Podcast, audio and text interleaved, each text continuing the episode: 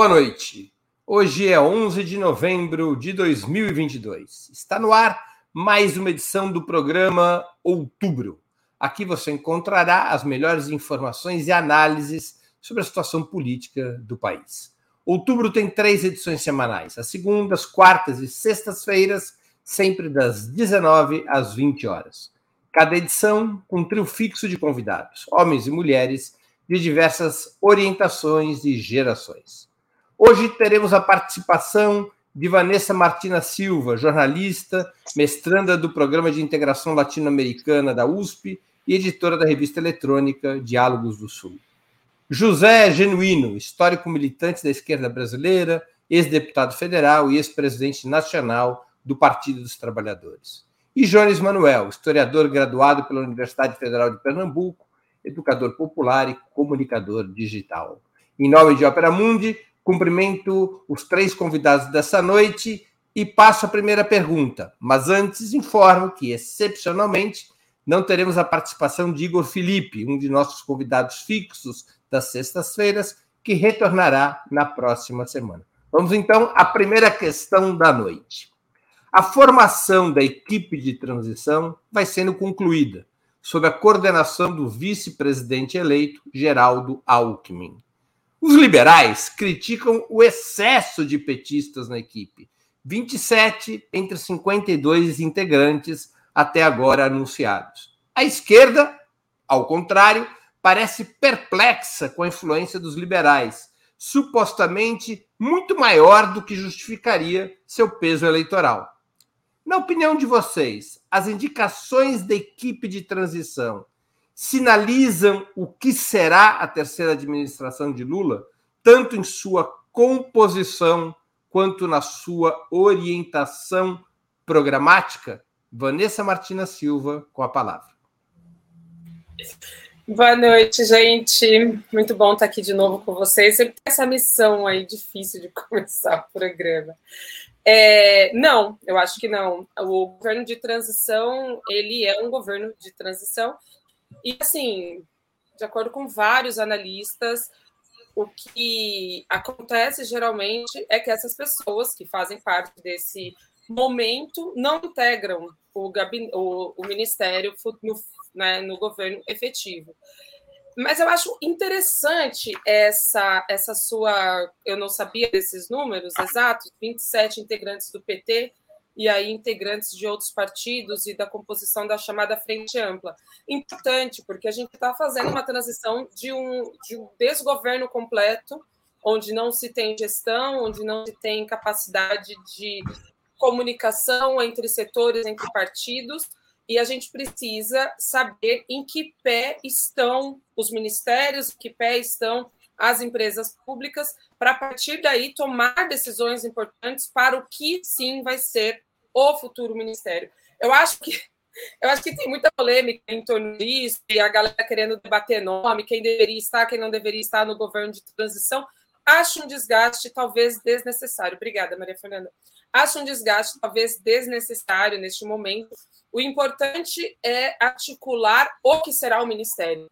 Então, os movimentos devem, junto às suas bases, é, se articular para fazer pressão para ter o ministério. Mas mais do que isso, neste momento, eu reforço o que eu venho falando nos últimos todos os programas. É preciso manter a base unida e o que foi construído é preciso manter. A gente está vendo aí essa mobilização dos golpistas nas ruas, que apesar de ter perdido fôlego nos últimos dias, com o feriado, né, com é, esse feriado prolongado de proclamação da República, muito provavelmente eles vão voltar a tomar corpo, voltar a incomodar. Então é preciso, é preciso estar unido nas bases é, e forçar que este governo ele vá mais para a esquerda, né, menos do centro e vá mais para a esquerda, mas isso só pela base. José Genuíno. Bem, Breno, a transição reflete a composição da campanha eleitoral, tanto no primeiro como no segundo turno. Em segundo lugar, a transição está mostrando que há disputa. E essa vai ser uma característica do futuro governo dirigido pelo Lula. Se na área econômica tem disputa, na área da saúde tem disputa, na área da educação, eu acho que o peso da assessoria das instituições privadas é muito grande. Portanto, eu acho que o problema aí nem é os 27 do PT. Eu acho que há uma disputa em torno da manutenção da tirania fiscal. E não é por acaso que o golpe de 2016 começa com o teto de gasto e o início do governo começa debatendo essa questão. Eu acho que, em primeiro lugar, como eu defendo uma posição, eu defendo as posições do Lula, mas ao mesmo tempo eu cobro, eu exijo. Eu achei que o Lula foi correto em negar a tutela do mercado. Aliás, tem duas tutelas nessa transição. Tem a tutela do mercado, que gritou quando o Lula fez aquele pronunciamento corajoso e de chorou por causa da fome, e tem a tutela das Forças Armadas, que está expressa na nota sobre as eleições, na nota sobre as manifestações da extrema-direita. Portanto, esse governo já nasce tendo que enfrentar essa tutela do mercado, do sistema financeiro e a tutela das Forças Armadas. E aí vai ser fundamental não o número de pessoas, mas o conteúdo das políticas que serão adotadas. O fato da questão social estar na frente é positivo, mas nós temos que, a partir daí, avançar a questão do salário mínimo, a questão das aposentadorias, a questão do financiamento da saúde, da educação, a questão, por exemplo, da reforma tributária que taxe grandes fortunas e lucros e dividendos. Portanto, eu acho que a transição está mostrando que há espaço para disputar. É um, será um governo amplo, mas as forças de esquerda, as forças socialistas, têm que se organizar para fazer a disputa, com base no seguinte lema: defendemos o governo Lula, mas exigimos, mas cobramos, mas reivindicamos. Essa é aqui a lição que essa transição está colocando. Eu acho que essa discussão de nomes, eu acho que secundarismo. O problema é que de conteúdo político desse novo ciclo que o Brasil vai ter que enfrentar sob a presidência do Lula. É isso, uma hora o Lula faz uma sinalização com o peso das lutas sociais, como ele fez antes do final do segundo turno, com os 13 pontos para o amanhã, como ele fez agora, antes de ontem, uma sinalização de colocar a questão da fome abaixo da questão do mercado e gerou esse estresse do mercado, porque eles são estressados quando se fala em limitar o predomínio do sistema financeiro, o predomínio da tirania fiscal. Portanto, eu acho que essa disputa está se explicitando na transição. Jones Manuel, é, boa noite, todo mundo que está acompanhando a gente. Boa noite, Breno. Boa noite, Vanessa. Boa noite, Genuíno. Veja, Breno, é, eu acho que a transição começou é, com um elemento bem preocupante, que foi o Henrique Meirelles divulgou a mentira de que existe um rombo de 400 bilhões de reais e que o país estava quebrado. E aí todo mundo saiu repetindo. Foi um fenômeno, um fenômeno impressionante, assim. Foi a semana papagaios do Meirelles, de gente de esquerda, direita, de lado, de centro, de cima, de baixo, saiu repetindo esse discurso. E aí, quando o Lula entra em cena, é, é muito positivo ver que o Lula, por exemplo, não corroborou esse discurso, pelo contrário, fez uma crítica do fiscalismo, do terrorismo fiscalista, da ideia da responsabilidade fiscal acima de tudo, e a própria ideia, inclusive, de responsabilidade fiscal, como é colocada pelos representantes do dito mercado, é falsa. E aí, essa orientação que não está totalmente rendida ao fiscalismo se expressa na equipe econômica. Eu achei a equipe econômica acima das expectativas. Eu, sinceramente, esperava uns liberais psicopatas, um, um, Marco Lisboa, um Samuel Pessoa e por aí vai, sabe? Mas o, o liberal mais sociopata que tem no, na equipe é o Pécio Arida, e aí tem o Guilherme Melo, que é um economista muito qualificado, o Nelson Barbosa, é, que, enfim, é, é, dá, dá para descer. Tem o André Lara Rezende, que vem num processo de inflexão bem interessante. E a equipe de orçamento e, e planejamento muito bom também. A Esther Decker está lá, né, que é um dos principais nomes de crítica à austeridade no país. Então, assim, do, da perspectiva de nomes, por incrível que pareça, eu não achei tão ruim. Com exceção da educação. A educação é uma tragédia. É, o, o, nosso amigo Fernando Haddad, né, o mais tucano dos petistas, como dizem, montou uma equipe de educação que é um aglomerado do Banco Itaú, Fundação Lema e da, da Fundação Getúlio Vargas, né? E aí tem o Daniel Cara lá do PSOL, que é um grande pensador, um grande militante pela educação pública. Só que o Daniel Cara ele está numa situação que é como aquela música do Akon, né? Lowling Amstelon, ele está sozinho ali numa equipe em que a faculdade FGV tem sete nomes na equipe de educação e aí 63 universidades públicas tem três. A dimensão de absurdo da coisa. Então, assim, é, inclusive a equipe de transição na área da educação já sinalizou a continuidade da contra-reforma do ensino médio do Temer, falando apenas em, aprofund... em melhoramentos né, nessa contra-reforma. Então, de maneira geral, eu acho que a equipe de transição vem dando sinais positivos, com exceção da área da educação. A educação tem sido uma tragédia, tem sido o ponto mais preocupante, o que mostra, inclusive, é, como é complicado para ser simpático o sentido estratégico de compreensão política do senhor Fernando Haddad, né? Muito bem. Vamos à próxima pergunta da noitada tanto os meios de comunicação quanto personalidades liberais que apoiaram Lula, cito o exemplo de Armínio Fraga, criticaram as declarações do presidente eleito nessa semana, interpretadas por essas vozes como declarações ofensivas à responsabilidade fiscal. Essas reações em defesa da política econômica neoliberal seriam sinais de que a frente ampla formada contra Bolsonaro poderá sofrer tensões e até fraturas bem antes do que se imaginava? Com a palavra, José Genuíno. Tensões vai ter, disputa vai ter, nervosismo vai ter. Por quê, Breno? Porque há uma questão central. O projeto democrático e popular, se ele não enfrentar a tirania fiscal, é a tirania fiscal que dá segurança à acumulação financeira, que dá segurança ao predomínio do capital, que garante a qualidade dos contratos e da qualidade do dinheiro. Mas cedo ou mais tarde tem estresse e vai ter porque para um governo popular e democrático, para um governo progressista, é praticamente impossível garantir a pauta do povo, a pauta social, a pauta do emprego, do combate à fome, a pauta do combate à caristia, a pauta da, da nova legislação trabalhista, que não pode ser a reforma da CLT, a pauta, pauta da educação e da saúde, se não mexe na tirania fiscal. A grande questão é o seguinte: a tirania fiscal vai governar ou quem vai governar são as exigências populares?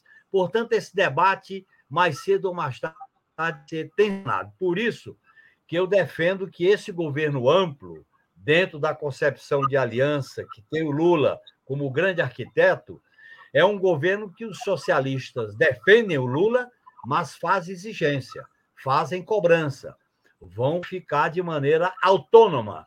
É, portanto, o problema principal nosso não é o cargo na transição, nem na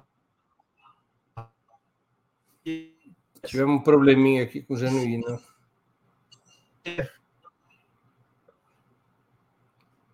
Deu um problema de conexão do Genuíno. Bom, eu vou passar a palavra para o Jones Manuel e o Genuíno ficou com um saldozinho de tempo em função. Ah, voltou, Genuíno. Você quer concluir, Genuíno? Eu quero concluir tá dizendo que essa tensão entre o ajuste fiscal do modelo neoliberal que está em crise e a pauta social, a pauta do povo, vai estar tá marcando esse governo. Por isso que eu defendo que as forças socialistas se organizem para defender o governo Lula pressionando, defender o governo Lula exigindo, defender o governo Lula reivindicando, por exemplo. Nós temos que defender a declaração dele lá no CCBB, a declaração sobre a questão da fome, da questão das políticas sociais acima do ajuste. É claro que no outro momento ele pode dar declaração que a gente vai ter que discordar. Essa vai ser uma relação permanente de tensão e de disputa. Jones Manuel. Não, veja, eu acho que desde o começo, já no processo eleitoral, estavam muito claras as diferenças de caminho. Né? E aí, veja, os liberais defenderem o programa liberal, eles estão fazendo deles, né? Eu acho que esses choques, essa dinâmica de pressão é compreensível, eu acho que é do jogo. A Simone Tebet deu uma declaração defendendo a contra-reforma trabalhista. Simone Tebet é representante orgânica da classe dominante brasileira e do agronegócio, embora algumas pessoas, só porque ela apoiou Lula, querem esquecer disso, né? Querem transformar ela numa espécie de Rosa Luxemburgo tropical, o que é inacreditável e surreal, mas tudo bem, assim, estão fazendo dele. O que me preocupa, Breno, é que o nosso campo mais amplo de esquerda, progressista e por aí vai, ele tem alergia crítica, né? Ele tem uma dificuldade estrutural de lidar com a ideia de crítica e de disputar a esquerda, não só a sociedade, como pressionar a esquerda o governo. Então, por exemplo, ontem, quando eu escrevi sobre essa questão da equipe de transição da educação, eu já fui chamado de agente da CIA, de quinta coluna, de linha auxiliar do fascismo. Perguntaram se eu estava com saudade do Weintraub, ministro da, da, da, da, Educação, e por aí vai. Então, assim, o Lula, inclusive, deu uma declaração ontem falando que ele quer crítica, que não quer tapinha nas costas, não. E eu acho importante o próprio Lula dizer isso, porque a tendência é a chamada mídia progressista, com a, a nobre e honrosa exceção do Opera Mundi é, não só é, negar espaço de críticas à esquerda, ao governo, como inclusive demonizar né, aqueles que produzem as críticas. Então, eu acho que, por exemplo, essa questão do teto de gastos, pelo amor de Deus, assim, acho que a obrigação da gente, enquanto base, é estar tá pautando o fim do teto de gastos. Se o governo vai ter correlação de forças para aplicar, para conseguir operar o fim do teto de gastos, já é outra coisa. Mas, assim, a obrigação da gente que está na base é estar tá falando pelo fim do teto de gastos e a retomada vigorosa do investimento público. Só que as pessoas na base muitas vezes se comportam como se fossem ministros que estivessem negociando com o PMDB em que a pessoa já está na pauta mínima, pelo amor de Deus. Quando a perspectiva é a base está na pauta máxima. E aí os dirigentes vão ter que ser pressionados pela base para arrancar, para avançar o máximo possível, percebe? Que no Brasil tem uma lógica que é o contrário, que as pessoas na base já parte de uma perspectiva rebaixada. Enquanto isso, está o mercado e seus porta-vozes, estão sempre no programa neoliberal máximo. Com exceção do amigo do Breno, Reinaldo Azevedo, todos os porta-vozes da mídia burguesa estão no programa máximo. Nenhum deles, nenhum deles aceita o mínimo de flexibilização da austeridade como medida emergencial de gerar emprego e combate à fome. Então, assim, o mínimo que se espera da gente é uma postura, claro, sem sectarismo, sem, sem a, a lá morenismo, sabe? Mas assim, o mínimo que se espera é da gente, da base, uma pressão para avançar o máximo possível. Muito que bem. É, com a palavra, Vanessa Martina Silva.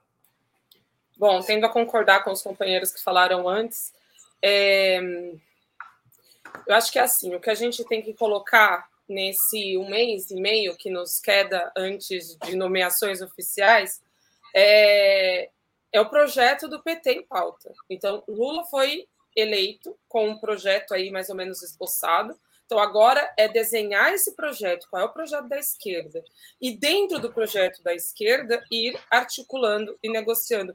Eu entendo que o Lula, veja, é, ele está mais à esquerda que todos esses ministros, toda essa galera que a gente está mencionando aqui. E ele está bem pouco disposto a ceder para o mercado, na verdade. Então, quando é, ele rebate o, a tensão do mercado, a especulação, a chantagem do mercado, dizendo que esse mercado é muito sensível, esse mercado aí é muito nervoso, muito, mimimi, muito, muito nervoso, dá rivotril para o mercado, pô. Então, assim, a Faria Lima, se ela quer ter governo, ela tem que disputar. Quantos votos teve o Amoedo? Quantos votos teve o Novo? Quantos votos eles tiveram? Não tiveram votos. Então, este é um governo Lula. As correlações de forças vão ser muito difíceis, porque a gente, e Lula já falou, não é um governo do PT, é um governo desta frente ampla. Agora, pegando aí algo que o, que o Jones deixou aí por cima, eu, eu, concordo que a Simone Tebet, por exemplo, eu concordo, ela teve um papel interessante na campanha. Agora, superestimam demais, colocam essa mulher como se ela tivesse ganhado a campanha, como se ela tivesse feito a diferença. Enquanto estava todo mundo indo distribuir panfleto, enquanto estava todo mundo lutando para virar voto de cada indivíduo, horas e horas a fio para virar um voto, e Simone Tebet é endeusada. Então, eu acho que cada um tem que estar no seu devido lugar. Sobre a equipe de transição ainda, gente, estão reclamando da saúde e da educação, a, a galera da comunicação também criticou a comunicação. Então, assim, se organizem e bora para cima, porque vai ser um governo de disputa, vai ser um governo de tensionamento. Não é um governo fácil, não vai ser o governo de 2002, vai ser um governo muito mais tenso do que a gente a gente nunca viu algo parecido. O tensionamento que a gente vai ter vai ser quatro anos de tensão, de estique-puxa e de, de correlação. Por isso é ou Lula governa com o povo no modelo um pouco chavista, ou este governo vai ser totalmente. É, a gente não pode deixar o Lula sozinho, entende? A gente não, não, ele não falou que nós éramos milhões de Lula quando ele foi preso.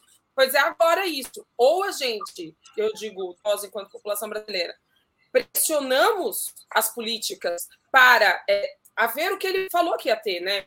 Os conselhos consultivos das políticas de. Como é que chama isso? É, só me ajuda conferências, aqui, Conferências. Conferências, obrigado. As conferências, orçamento participativo, etc., a gente tem que lutar por isso. Só ele não vai conseguir passar essas coisas no Congresso. E como o bolsonarismo nos ensinou, é preciso estar atuante e firme nas ruas.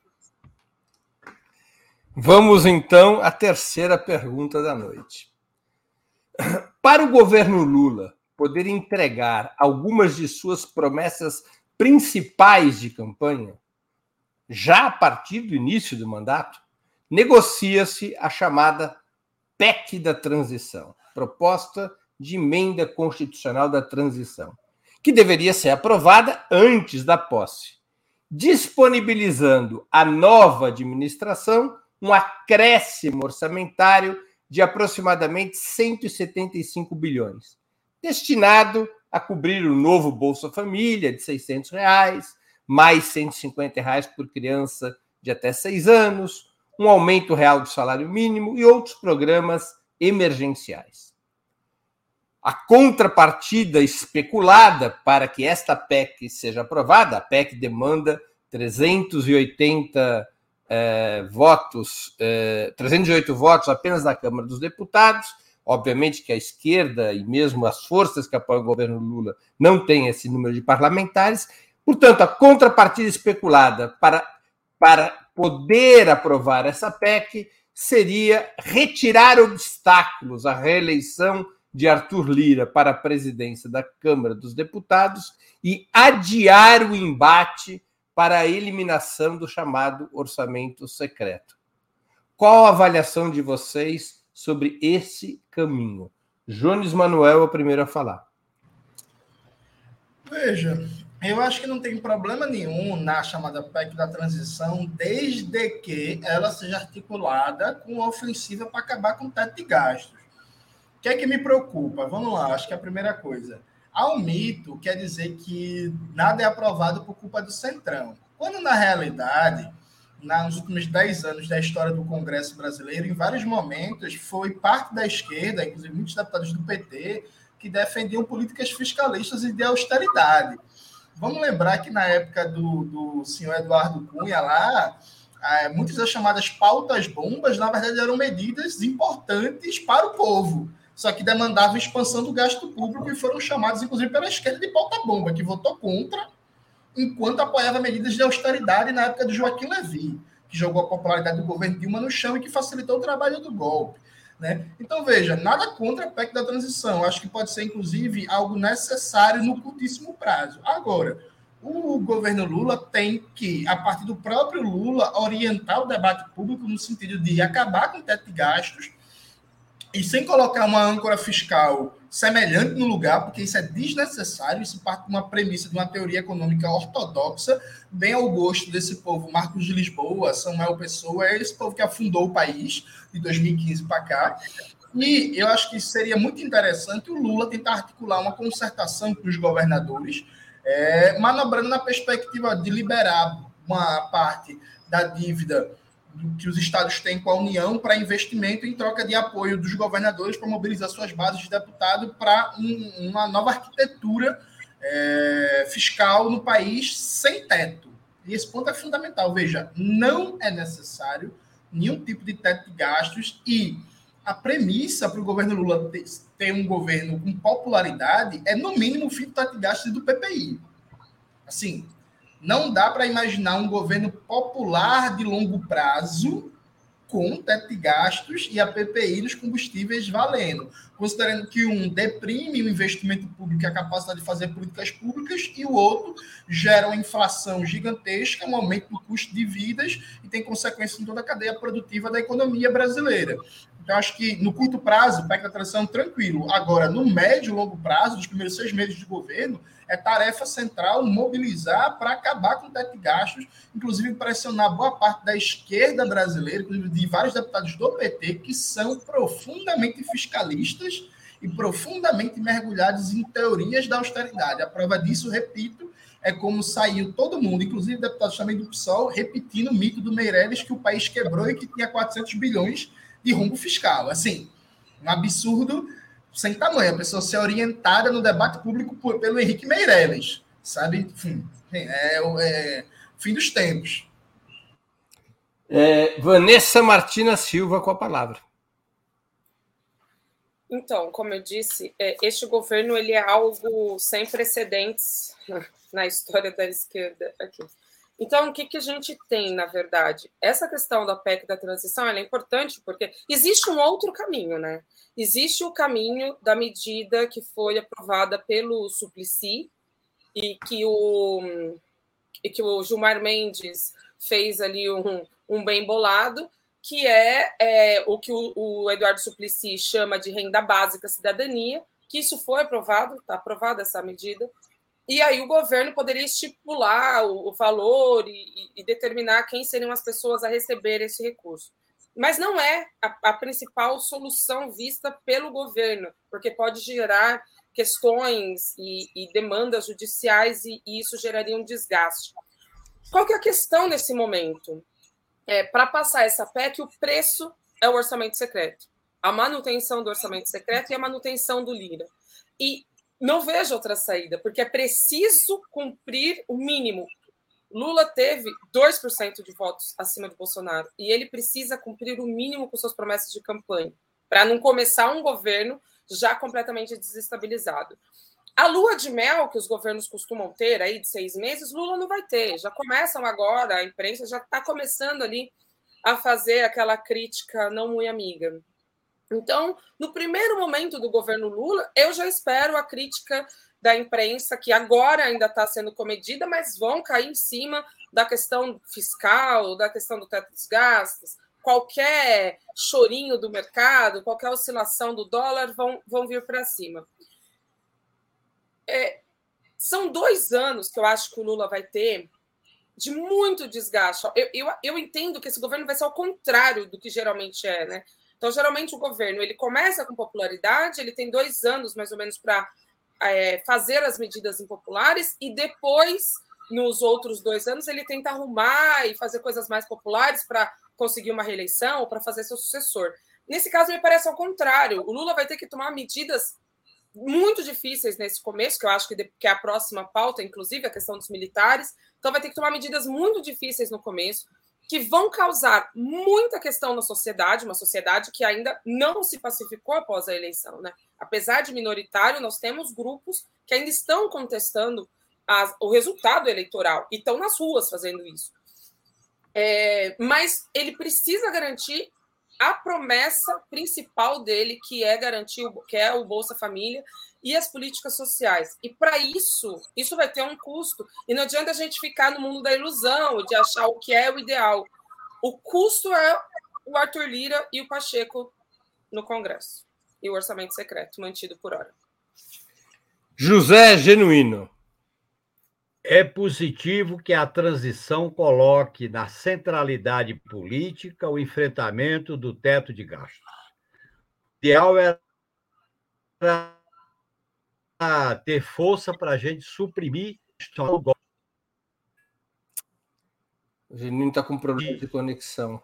Fica que nós vamos para uma supressão parcial, mas nós devemos dar continuidade ao fim do teto de gastos.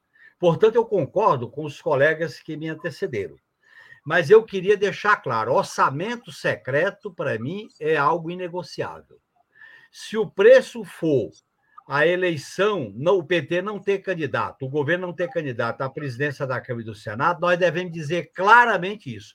Nós estamos, nós não vamos ter candidato à presidência da Câmara e do Senado, porque o, o Lira e o Pacheco vão facilitar a aprovação da PEC da transição. Deixar isso claro.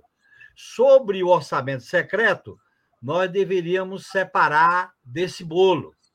Dizer o seguinte: o orçamento secreto está em debate no Supremo Tribunal Federal e nós, se nós não temos força para enfrentar essa questão agora, nós vamos continuar lutando contra o orçamento secreto. Tem coisas, Breno, Vanessa e Jones, que não dá para a gente aceitar.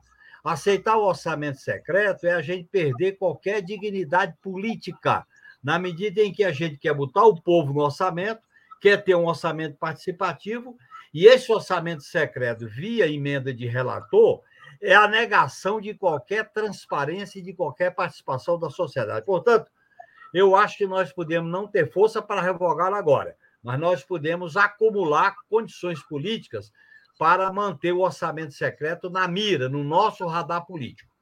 E acho que o ideal, nós devemos dizer claramente, o ideal era revogar a PEC do teto.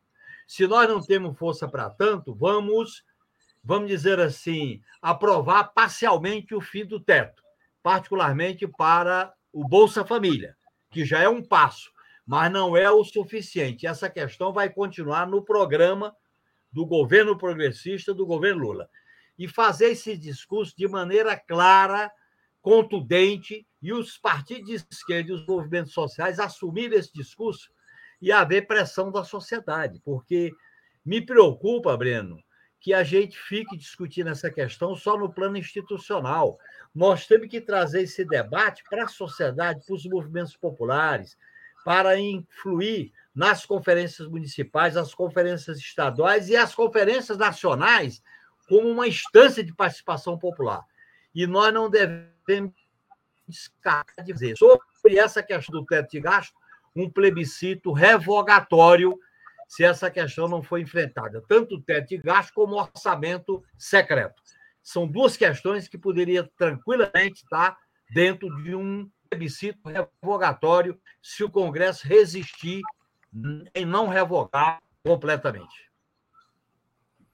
Muito que bem. O genuíno não é responsabilidade dele, é o tirocínio dele. Fez spoiler da próxima questão. A próxima questão tem a ver com o que ele propôs, eu vou fazê-la ainda assim, para que os outros dois participantes também possam opinar. Diante de uma correlação parlamentar de forças bastante desfavorável, ressurge a proposta de enfrentar, não imediatamente antes da posse, mas já quando o governo Lula estiver em vigência, ressurge a proposta de enfrentar o teto de gastos, o orçamento secreto e outras medidas tomadas durante o processo golpista, enfrentar essas questões através de um referendo revogatório. Esse referendo teria que ser aprovado, segundo a Constituição, por um decreto legislativo, não, é, não pode haver uma proposta do governo ao Congresso, o próprio Congresso teria que aprovar um decreto legislativo por maioria absoluta nas duas casas e não por é, emenda constitucional, convocando um referendo que levaria a população a decidir sobre teto de gastos, sobre orçamento secreto e, eventualmente, sobre outros, outras reformas liberais adotadas nos últimos seis anos. Qual é a opinião de vocês a esse respeito? A primeira a falar é Vanessa Martina Silva. Boa.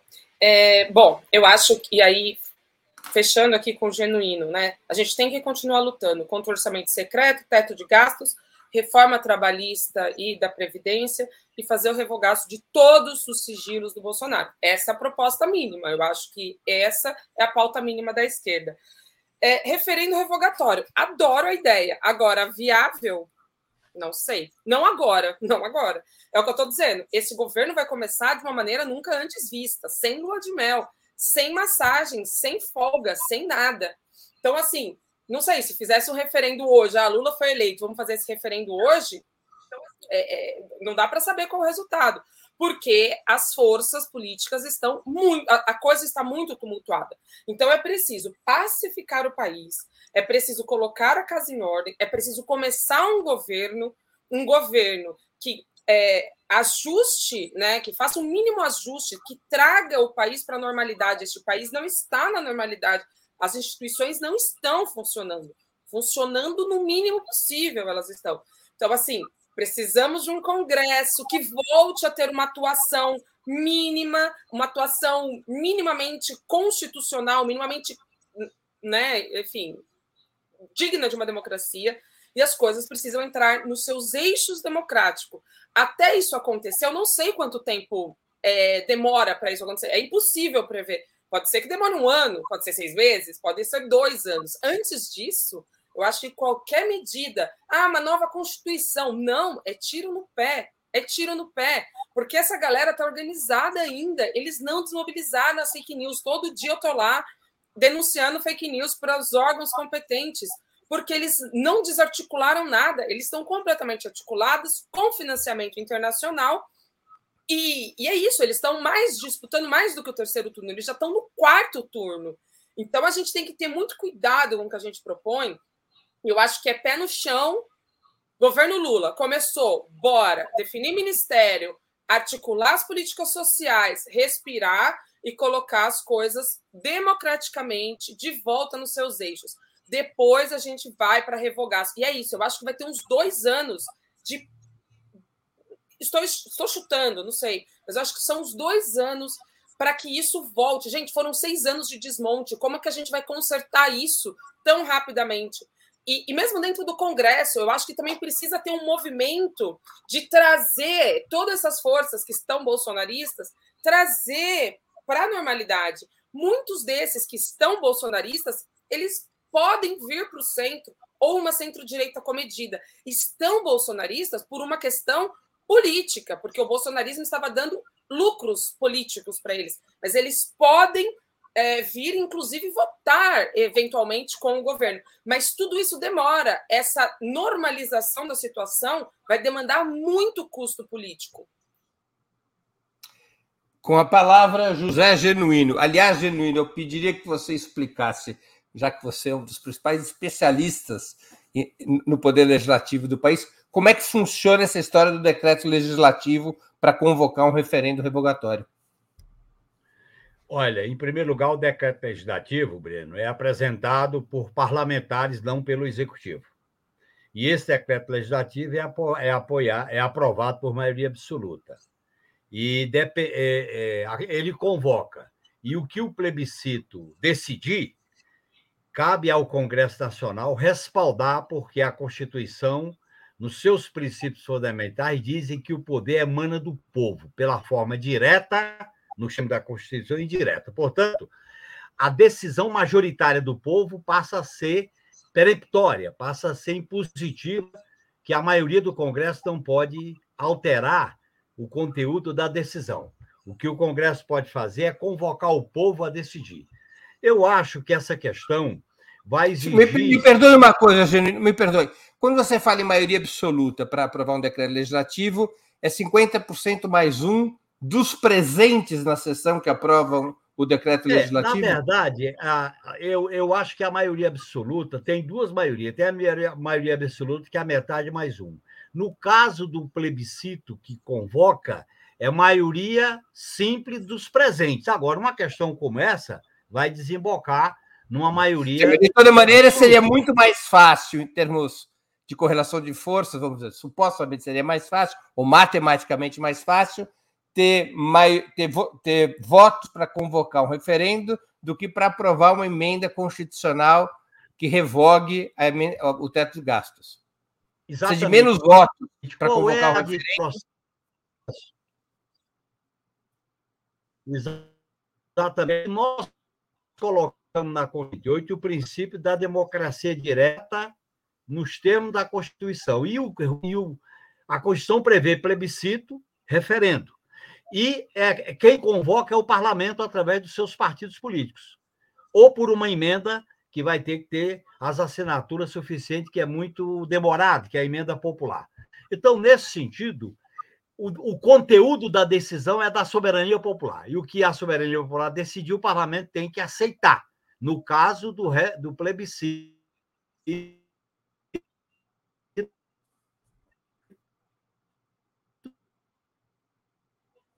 Nós estamos novamente com um probleminha de conexão com o Genuíno. Vamos lá, faz sem imagem, vamos ver se funciona. É por isso que eu acho que incluir a governabilidade. Eu tirei a minha imagem para facilitar. O modelo de governabilidade é três, é um tripé. Restaurar a autoridade da presidência da República como chefe de Estado e chefe de governo, estabelecer uma relação democrática com o parlamento, e aí nós temos um bloco de esquerda e desblocar o parlamento. Eu, acho, eu uso o termo desblocar porque você tem, tem que negociar pontualmente por cada partido. Terceiro ponto, é, mobilizar a sociedade, chamar a sociedade à participação, chamar a sociedade à organização nessas formas de democracia direta e semidireta.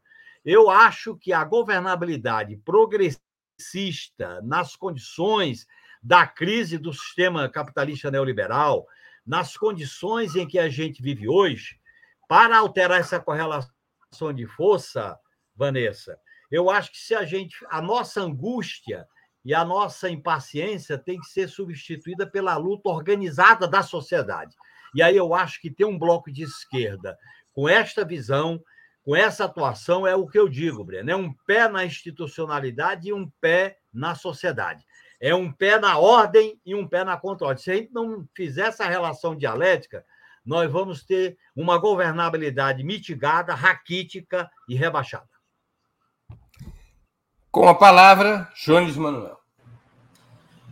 Veja, Breno, eu acho uma boa, só que aí eu acho que tem que haver uma divisão do trabalho bem interessante, que é, de início, nos primeiros seis meses de governo, eu acho que não cabe ao presidente Lula, inclusive nem é o perfil dele, está chamando o povo para as ruas, está agitando propostas como enfim, plebiscitos e referentes e por aí vai. Não é o perfil do Lula, inclusive não é o perfil do PT em governos, né?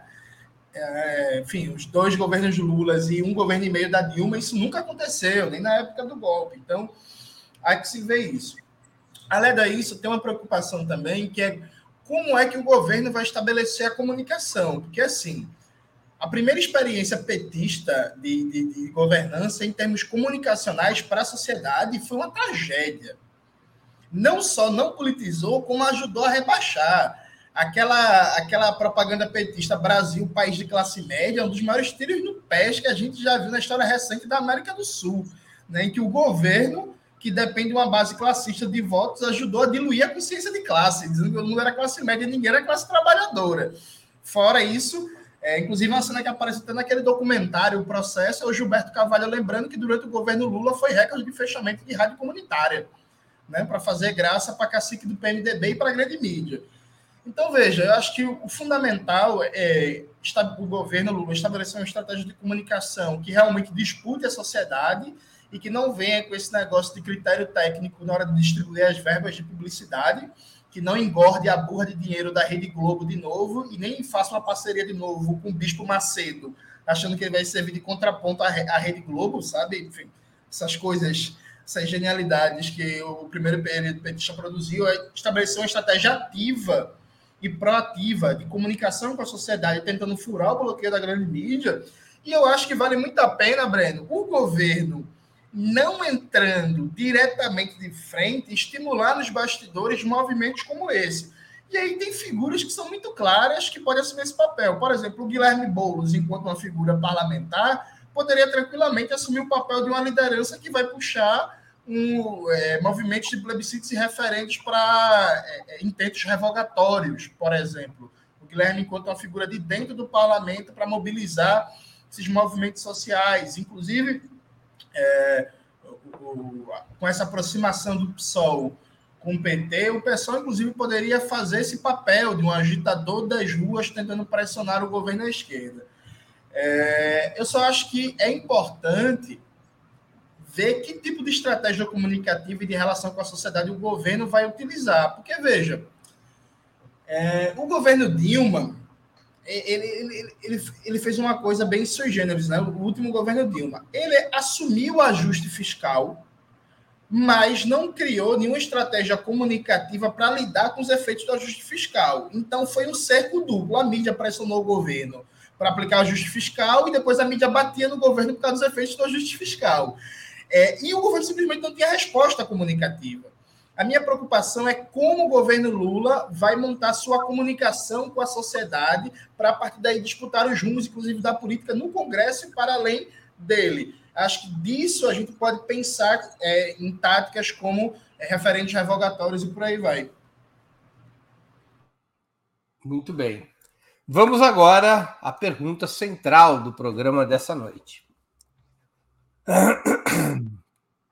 A nota dos comandantes do Exército, da Marinha e da Aeronáutica, divulgada hoje, além de ser abertamente inconstitucional, de forma sutil, ou nem tão sutil assim, defende a legalidade das manifestações golpistas do bolsonarismo. Muitos analistas interpretam a nota como uma resposta ao STF especialmente ao ministro Alexandre de Moraes, que vinha intensificando, ameaçar, ameaçando intensificar medidas contra os bloqueios das estradas e contra as manifestações diante dos quartéis. O problema da tutela militar aparece, portanto, mais uma vez, como uma ferida exposta, como um perigo real e concreto. Como vocês acham que o go novo governo deveria atuar a esse respeito? Um bom exemplo seria o novo presidente colombiano, Gustavo Petro, que passou para a reserva de uma só canetada dezenas de oficiais superiores, varrendo ou diminuindo o peso da extrema-direita nas Forças Armadas colombianas e mostrando quem manda, com a palavra José Genuíno. Bem, Breno, eu sou simpático à tese Pietro na Colômbia. Nós teríamos que fazer uma mudança que, através das indicações dos comandantes, você tirar parte do comando comprometido com essa tutela, com essa, com essa ocupação do Estado e do governo pelos chefes militares.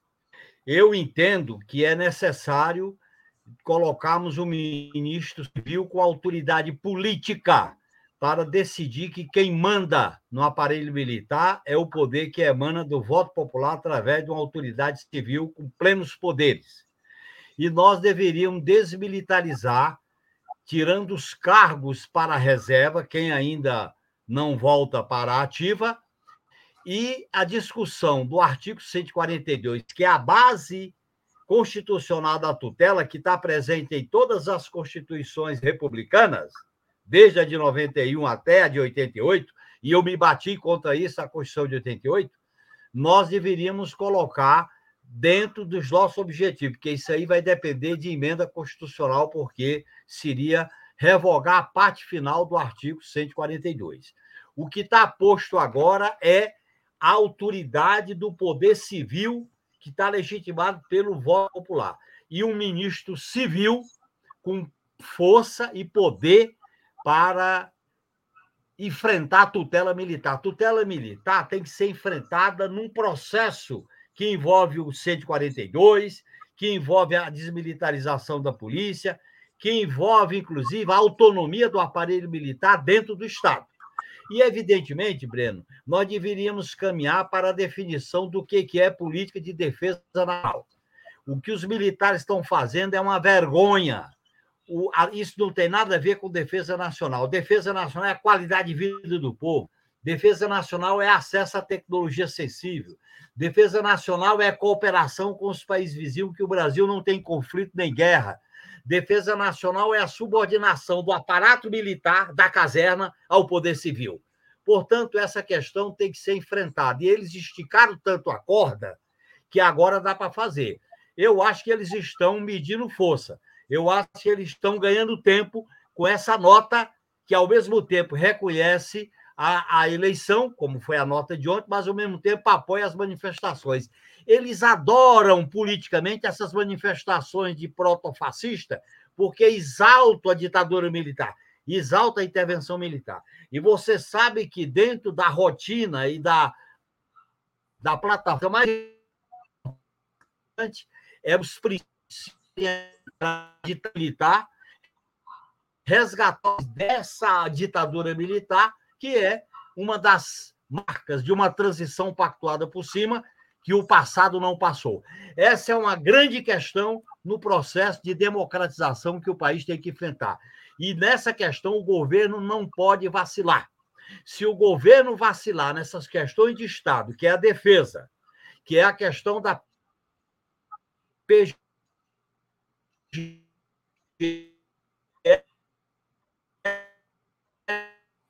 Uma... Travou aqui de novo, Genuíno. É que não. Genuíno, eu vou, eu vou te pedir de novo para tirar a tua imagem, porque travou a sua resposta. É, a partir do momento que você falava que o governo é. não podia vacilar. A partir daí não deu mais para te ouvir. O governo não pode vacilar, porque isso compromete o nosso projeto de transição democrática e popular, diferente da transição de 79 a 85. Essa questão é chave do ponto de vista estratégico.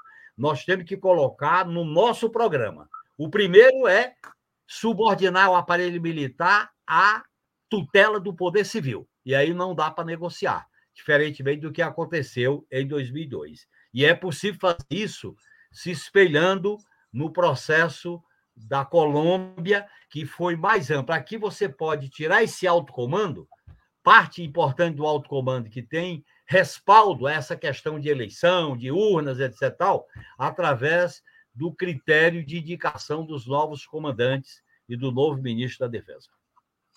Aliás, pela lei brasileira, se o presidente da República vier a nomear para o comando do Exército um general de promoção mais é, recente, ele derruba os antigos. a fila, ele derruba todos os generais que tiveram promoção mais antiga. É até mais simples de fazer do que na Colômbia. Basta pegar um oficial superior de promoção recente e todos os mais antigos, obrigatoriamente, ao serem caroneados, passam para a reserva. Com a palavra, Jones Manuel. Veja, é, eu acho que tem uma série de providências. Acho que a primeira coisa, esses caras estão com medo da cadeia. Né? É, inclusive, uma coisa que o Pedro Mari, nos escritos lá da revista Obra, sempre colocava é que o Partido Fardado, como ele fala, estava negociando já anistia. Né? Na prática, é isso. É, inclusive, eu, ontem, Breno, estava conversando com o pessoal do Rio de Janeiro, que está aqui em Recife, com o Congresso de Psicanálise, que moram próximo de uma vila militar lá no Rio, e que o Pazuello foi muito bem votado, e o discurso dos militares era eleger o Pazuello para garantir a imunidade parlamentar e ele não ser processado é, como um. É, não tem risco de ser processado como um civil, né? Embora como militar ele teria direito ao Supremo Tribunal Militar e tal.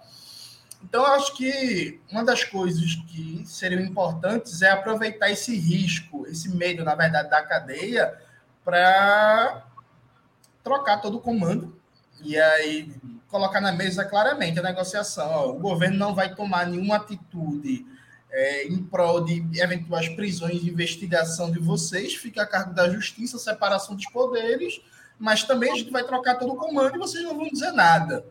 Né? Eu acho que é, colocar isso em negociação seria interessante, e aí fica a cargo da própria pressão e dinâmica no judiciário, sem o governo se envolver diretamente com isso. Seria uma forma, inclusive, de, de colocar um limite nesses caras. Acho que o segundo ponto fundamental é montar o Ministério da Defesa Civil, e aqui esse ponto é importante, o Pedro Marin também fala muito disso. Não é só ter um ministro civil, é ter um Ministério Civil. Porque não adianta você ter um ministro da Defesa Civil em que todo o corpo do ministério é de militares. É preciso um corpo é, que comande o Ministério da Defesa que seja efetivamente todo civil, né? Não seja crivado de militares, e partir para algumas iniciativas bem básicas que nunca foram feitas, como reformas dos currículos. Qual é o problema? É, reforma dos currículos, inclusive, um controle direto do governo sobre a, os mecanismos de promoção. né? Além de outras coisas também fundamentais, que é, por exemplo, durante o governo Temer foi aprovado uma nova legislação que permite é, julgar em tribunais militares, militares envolvidos em crimes, em crimes simples contra civis e por aí vai. Qual é o X da questão? O X da questão é a força política para fazer isso. Porque, note, me parece muito claro que os militares esperavam a correlação de forças diferente para tentar avançar no seu projeto de colonização do governo federal. Essa correlação de forças não apareceu. Parece que a transição vai ser aceita. Não parece ter conjuntura e situação para uma tentativa golpista, por exemplo.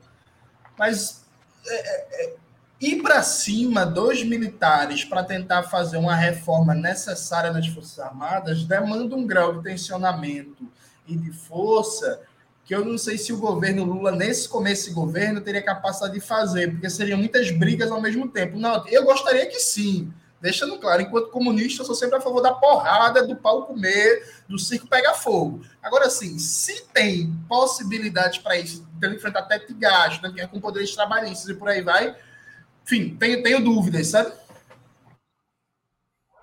Jones Manuel está bem moderado essa noite. Vanessa Martina Silva. Sou um reformista, sou um reformista revolucionário, como diria o Togliatti. Eu fiquei aqui na dúvida se eu ia sair aqui como centrista demais ou esquerdista demais de participar com o Jones, mas acho que estamos indo bem. Bom, vamos lá. É o seguinte, vou fazer a comparação, já que o Breno trouxe a questão colombiana, vamos falar um pouco do cenário colombiano. Não tem comparação. a gente saiu no cenário colombiano de um ascenso total das massas. A gente saiu de um estalido social e o Petro tinha povo. Apesar de o Petro estar no espectro político mais ao centro que o próprio Lula, o que nós tivemos foi uma campanha na Colômbia mais à esquerda do que a própria campanha no Brasil. Então ele ganhou um capital político muito grande quando ele assume o poder.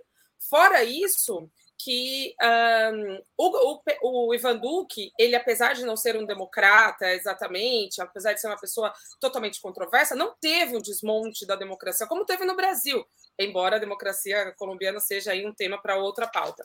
Mas aqui no Brasil a situação é outra. A gente não vem de um ascenso de esquerda nas ruas, ao contrário, o movimento de rua da direita. Então, não tem comparação, me parece. E aí eu vou concordar com o Jones. Eu acho que assim, a gente não tem momento para tensionar, não tem contexto para tensionar com o militar. Nesse momento é o contrário, é distensionar. Então, é, o, o, camarada, como é que é o nome dele? Peraí, o, o Nelson Jobim tem feito conversa com os militares, já falaram que vão aceitar. O que eles estão fazendo agora é aumentar o preço. Só que assim, é um preço que está se tornando muito alto, como alguém aí já colocou. Cara, eles estão indo para Brasília, estão fazendo a maior algazarra a gente tem que fazer o quê? Tem que forçar as instituições a agirem. Só tenho. Desculpa, gente, eu nunca achei que eu ia dizer isso, mas só tem Alexandre de Moraes funcionando nesse país. Não é possível. Aqui em Jundiaí a gente tem essa manifestação completamente golpista. Não existe prefeitura, não existe vereador, não existe Ministério Público, não existe nada capaz de tirá-los dali. Mas também não existe organização popular contra quem está se organizando. Eles têm força e a esquerda aqui não tem. Então, não é hora. Não é hora. É isso que eu estou falando.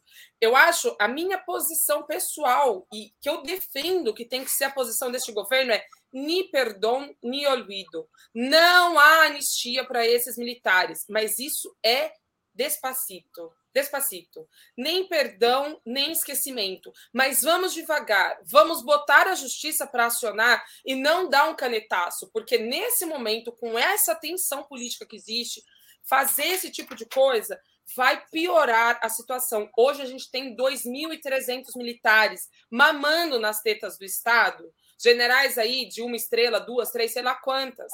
E você não consegue, não consegue tirar todo mundo numa caneta e achar que eles vão ficar de boa em casa, de braço cruzado, quando tem milhares de pessoas na rua respaldando eles. Então, vai ter que acontecer, concordo, tem que ser progressivo. Não dá para comparar com a Colômbia. Colômbia vem de outra conjuntura.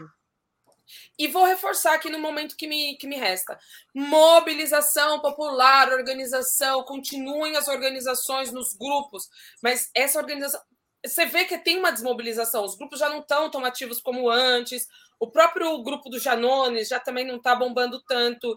E aí eu vou discordar do colega Jones, eu espero que ele possa ter um momento de réplica, dizer que Bom, não sei nem se eu devia estar discordando, mas dizer que Boulos vai comandar um movimento no Congresso para fazer revogaço, o PSOL, desculpa, não bota a gente na rua. Hoje o PSOL é o partido da classe média. E quem bota povo na rua, se é quem ainda bota, é o PT. E se o PT não se articular, não voltar para a base, que a gente está falando há muito tempo, desculpa, esse vai ser o governo do Centrão. Muito bem. Chegamos ao final de mais uma edição do programa Outubro. Eu conversei essa noite com Vanessa Martina Silva, José Genuíno e Jones Manuel. Temos novo encontro marcado com os nossos convidados das sextas-feiras, no próximo dia 18 de novembro. Antes disso, voltaremos a nos ver nos programas Outubro de segunda, dia 14 de novembro, e de quarta, dia 16.